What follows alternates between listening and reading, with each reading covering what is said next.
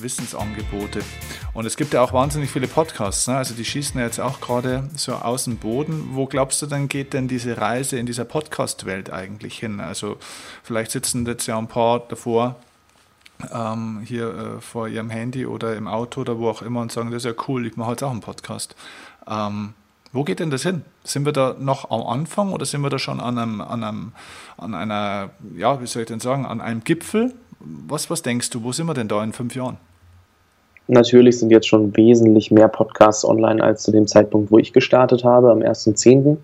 Dennoch muss man ja sagen, so schnell wie jeder, der einen Podcast startet, Reichweite bekommt, können wir noch gar nicht so weit am Ende sein, weil sonst kommen die ganzen Leute nicht und hören sich den Podcast an und diesen Podcast an, weil sie einfach immer noch nicht die Antwort für sich gefunden haben, weil ich würde mir jetzt auch fünf Podcasts anhören, bis ich genau den richtigen für mich gefunden habe und jeder ist dann ja wieder anders.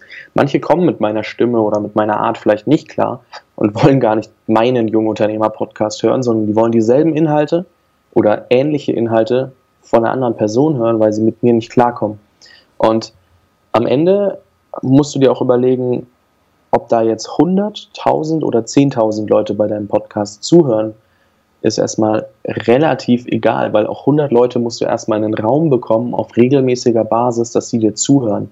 Und ich glaube, das ist so ein Ding, wir denken immer an diesen großen Zahlen, weil YouTube und Facebook und wie sie alle heißen, da nur die großen Zahlen zählen. Aber wenn, je nachdem, was du erreichen möchtest, können auch 100 oder 300 Leute schon reichen, dass du erstmal siehst, warte, wir hören wirklich auf regelmäßiger Basis Leute zu und dir da auf der einen Seite erstmal Selbstbewusstsein aufbauen, auf der anderen Seite eine gewisse Reichweite, Community, das wächst ja mit der Zeit. Ich kenne einen, der hat irgendwie sechs Wochen, acht Wochen, zehn Wochen gesagt, hey Fabi, ich bin nicht zufrieden mit meinen Zahlen, jetzt steht er relativ weit oben in den Charts und das jeden Tag aufs Neue. Und ähm, natürlich explodieren die Zahlen dann auch. Und er hat sich auch verdient, aber er ist dran geblieben und hat gesagt, ich will mich verbessern, ich will mich verbessern. Und er war sich unsicher, ist sein Name schlecht, sind seine Gäste schlecht, wie, wie hat er das gemacht?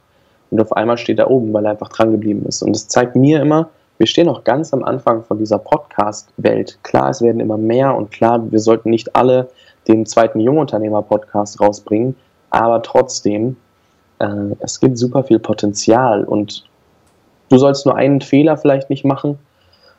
Fang nicht immer mit den Leuten an, die überall zu hören sind. Und dann hast du schon ein Merkmal, was dich anders macht, wenn du Leute interviewen möchtest. Dann bist du schon anders als jeder andere Podcast und somit hast du ein Alleinstellungsmerkmal und hast mehr Potenzial, gehört zu werden. Das ist so mein kleiner Tipp, weil man sieht es immer wieder. Der ist dort und dort zu hören, der ist hier und überall mhm. zu hören, der ist hier und überall zu hören. Das wird irgendwann ein bisschen langweilig, sagen wir es mal so, weil die haben alle immer nur dasselbe zu sagen. Wenn ich in zehn Podcasts bin, was wahrscheinlich jetzt dann auch irgendwann mal der Fall ist, dass diese zehn voll sind, dann habe ich trotzdem immer dasselbe zu, zu sagen. Du, wenn du als Hörer jetzt was anderes von mir wissen möchtest, als von das, was Steffen mich fragt, dann solltest du, wenn dann in den Jungunternehmer-Podcast gehen oder kein Interview mehr hören, weil sonst hörst du zehnmal dasselbe. Ja, völlige Zustimmung, das ist so. Ähm, Glaubst du, dass sich die Podcasts in drei, vier Jahren auch inhaltlich unterscheiden werden oder von der Machart? Wird sich da was weiterentwickeln? Weil irgendwo hat man das Gefühl, ist doch mal auch wie bei Büchern, wo ja zum Großteil jetzt schon immer das Gleiche drin steht, gerade beim Thema Erfolg und so weiter. Ähm, glaubst du, dass sich da auch was verändern wird? Puh, da muss ich tatsächlich passen. Soweit habe ich an Podcasts noch gar nicht gedacht, weil ich bin da auch jemand, Podcasts haben mich zwar jetzt an dem Punkt gebracht, wo ich bin, aber wenn die übermorgen nicht mehr sind, dann wird es irgendwas anderes geben, womit ich arbeiten kann. Und dann wird es halt nicht Podcast sein. Ich weiß auch noch gar nicht, ob ich so auf Dauer wirklich immer in der Öffentlichkeit stehen möchte, weil ich einfach sagen muss, das war für mich der Anfang, um Leute kennenzulernen. Aber am Ende weiß ich einfach nicht, wo es für mich hingeht. Und deswegen habe ich auch noch gar nicht so weit über Podcasts nachgedacht. Das ist aber interessant, weil du hast also noch nicht so das klare Endziel für dich, wo du sagst, okay, ich will der größte Podcaster Deutschlands werden oder Podcast ist für mich eine Zwischenstation, um der größte, beste, tollste oder erfolgreichste oder smarteste Typ in dem und dem Business oder in dem und dem Bereich Tätigkeitsfeld zu werden. Hast du da noch kein klares Endziel praktisch für dich?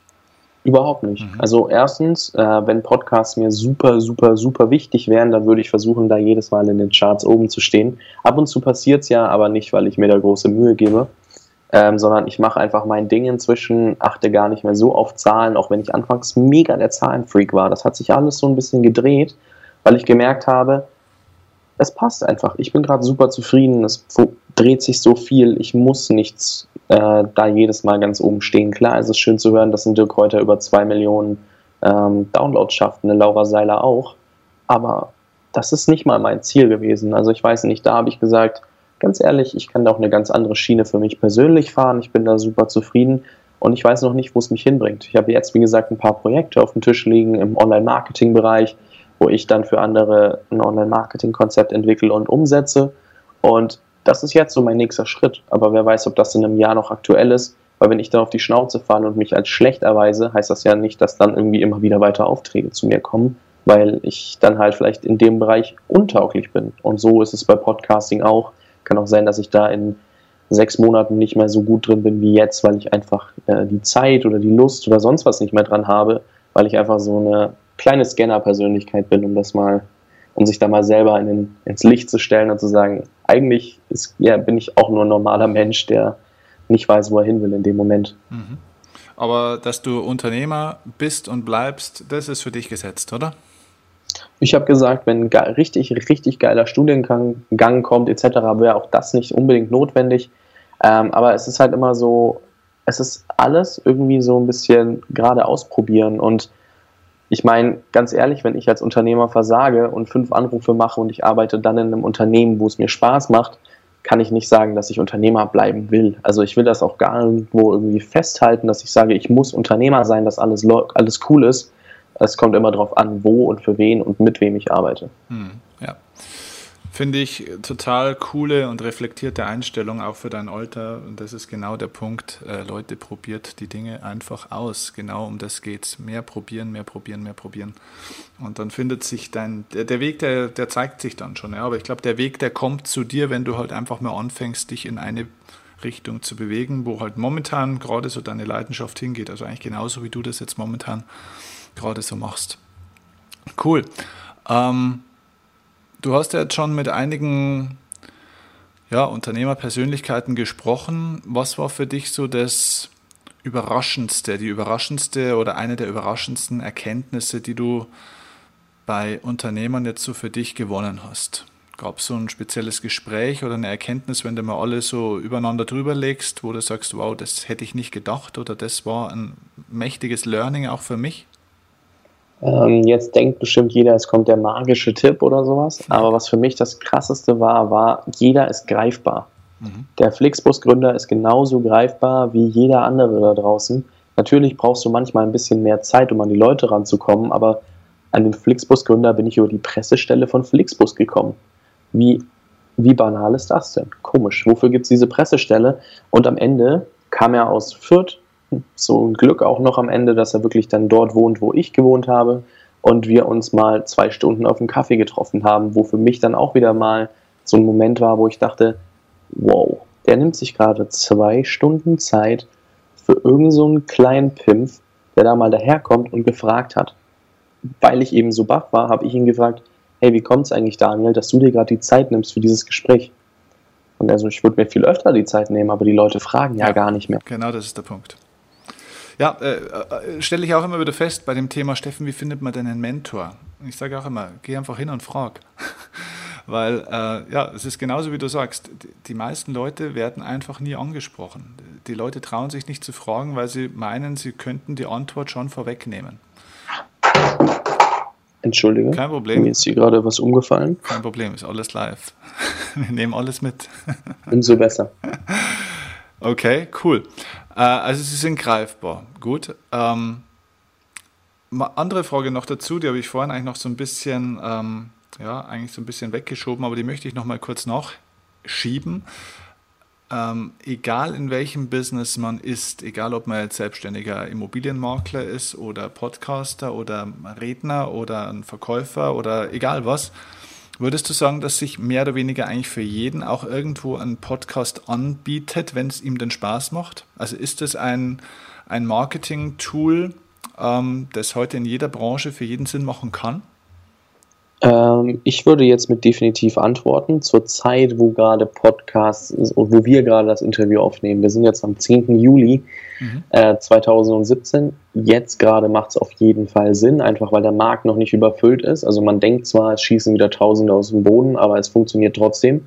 du kannst trotzdem ganz schnell ganz viele Leute erreichen und ähm, erleg, überleg mal, wie viel Geld du ausgeben musst, wenn du auf irgendwie zweimal die Woche Basis äh, 3000 Menschen erreichen möchtest. Das kann schon teuer werden und mit so einem Podcast bauen die Leute unheimlich viel Vertrauen auf.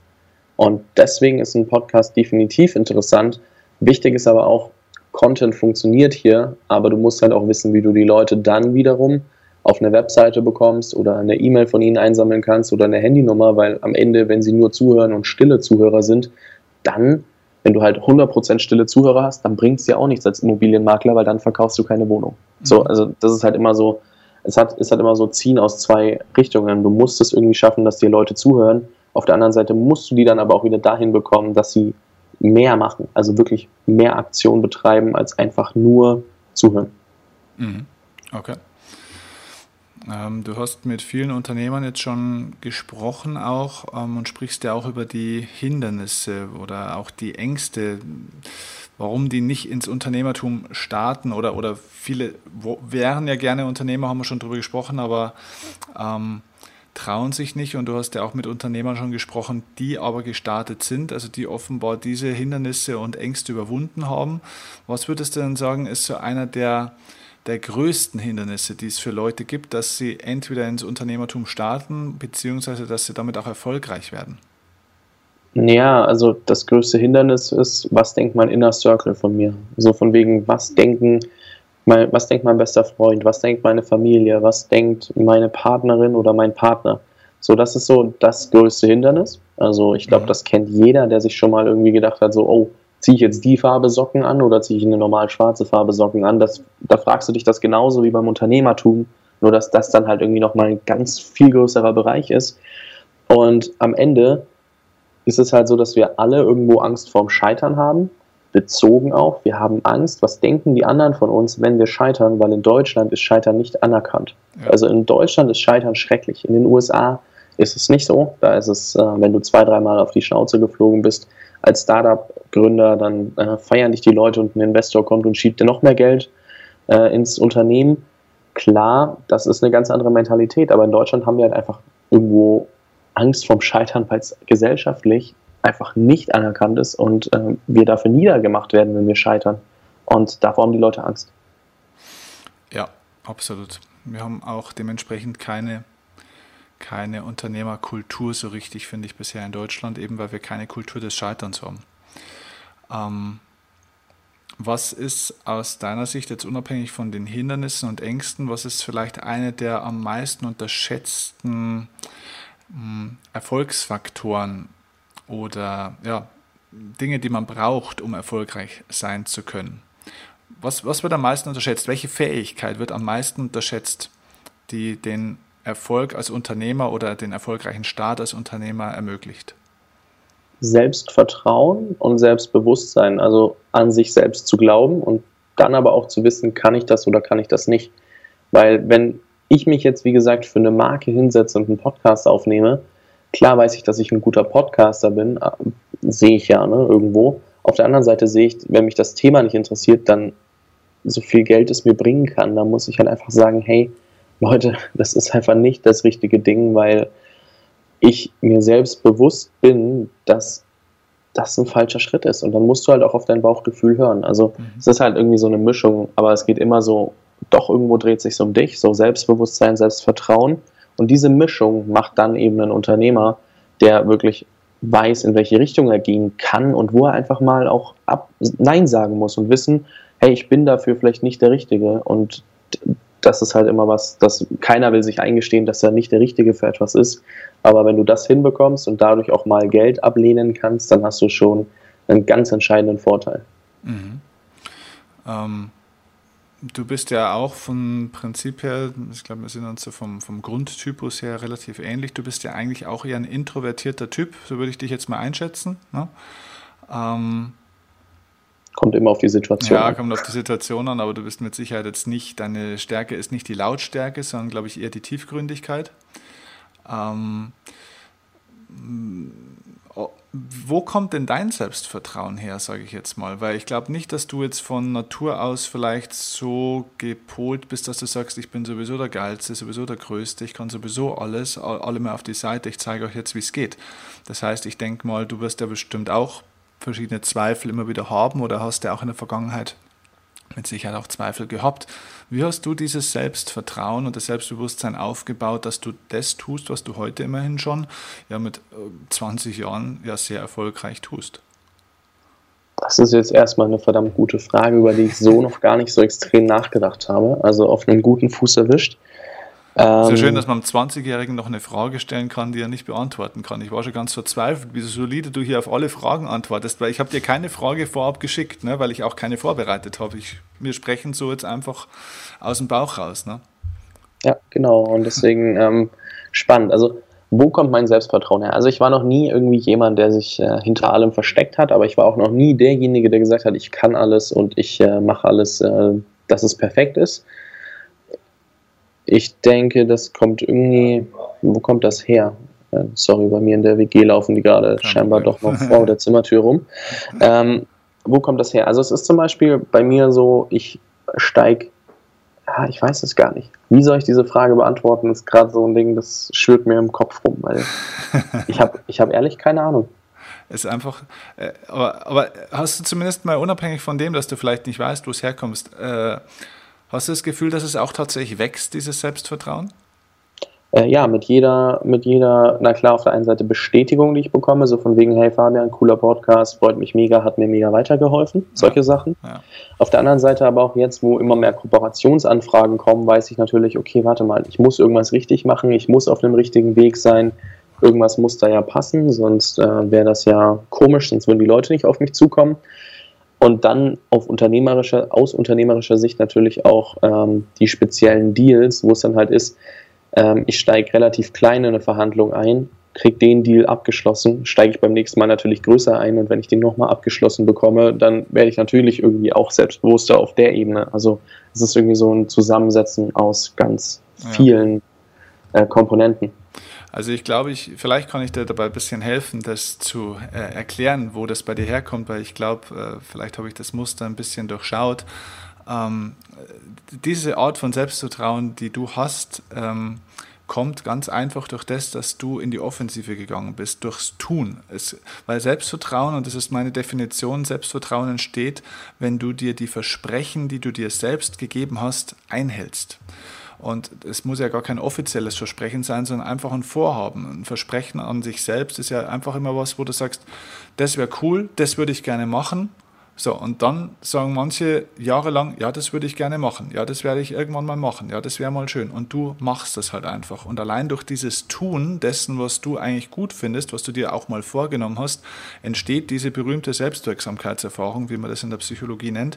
Und das ist die Erfahrung, dass man einfach das tut und damit auch eine Wirkung erzielt mit dem, was man sich vorgenommen hat. Und daraus entsteht automatisch das Selbstvertrauen, das Selbstbewusstsein. Könnte das sein?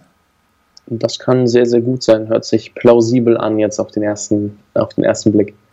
Ja, weil das ist auch was, was ich aus dem Sport sehr gut kenne, jetzt auch aus meiner eigenen Sportvergangenheit oder auch meiner Arbeit mit Profisportlern. Wenn man auf einem Platz, egal ob das jetzt ein Fußballplatz ist oder ein Tennisplatz, äh, egal, wenn ich wenig Selbstvertrauen habe, mich in dem Moment nicht, nicht stark fühle, dann ist immer die Aufgabe, sich etwas vorzunehmen, wie man spielen will, also einfach mal von der strategischen Ausrichtung, natürlich nach vorwärts gerichtet, also offensiv, attackierend und dann einfach mal so zu spielen unabhängig von dem, ob man da jetzt gut spielt oder nicht gut spielt, sondern einfach nur das zu tun und auf eine Art und Weise seinen Job zu machen oder jetzt im übertragenen Sinne das Leben zu leben, wie man es leben will. Und alleine durch das, dass man praktisch konsequent und kongruent handelt und das tut, was man sich vorgenommen hat, entsteht auf einmal schon diese Selbstwirksamkeitserfahrung. Weil das, was den meisten Leuten passiert ist, dass sie sich eigentlich was vornehmen oder wüssten, wie sie etwas tun sollten, aber aus welchen Gründen auch immer das Gegenteil tun. Und dummerweise sind sie manchmal sogar auch erfolgreich dabei. Das Problem ist bloß, dass sie trotz des Erfolgs kein Selbstvertrauen aufbauen, weil sie nämlich eigentlich nicht dieser inneren Stimme oder dem inneren Vorsatz folgen, so ein Stück weit. Ja, das hört sich auf jeden Fall sehr, sehr plausibel an. Ich finde mich da wieder. Cool. können wir in deinem Podcast dann nochmal ausführlicher drüber sprechen. Gerne. Okay, cool. Ähm, ja, letzte Frage an dich. Bin ich mal gespannt, ob du die beantworten kannst, weil da schlucken die allermeisten.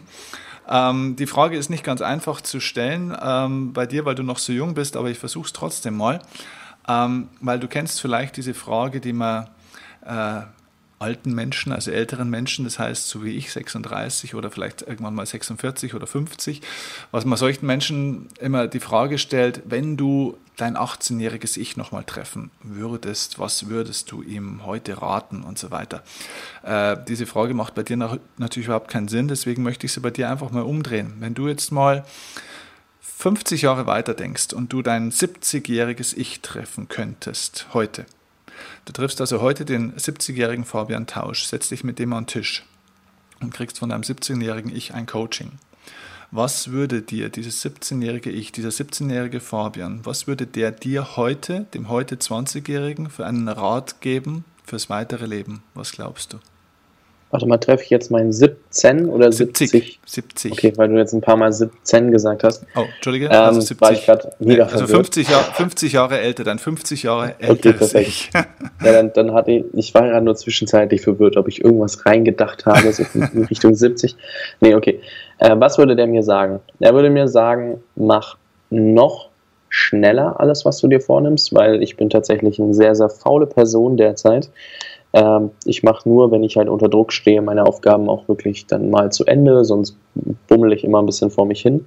Der würde mir sagen, mach schneller, mehr davon, vertraue noch mehr auf dich selbst, also geh auch nicht in der Verhandlung und sag, du, ich weiß nicht, ob ich das wirklich übernehmen soll oder so, sondern sag halt mal, ja, ich mach das, geh aus deiner Komfortzone noch mehr raus, als du es eh schon tust und ähm, ja, mach einfach das, worauf du Bock hast und lass jedes Angebot, egal wie finanziell lohnenswert es ist, weg, das dir am Ende nur Kopfschmerzen bereitet. So, das wäre das, was ich mir da dann als Coach quasi nochmal selbst sagen würde.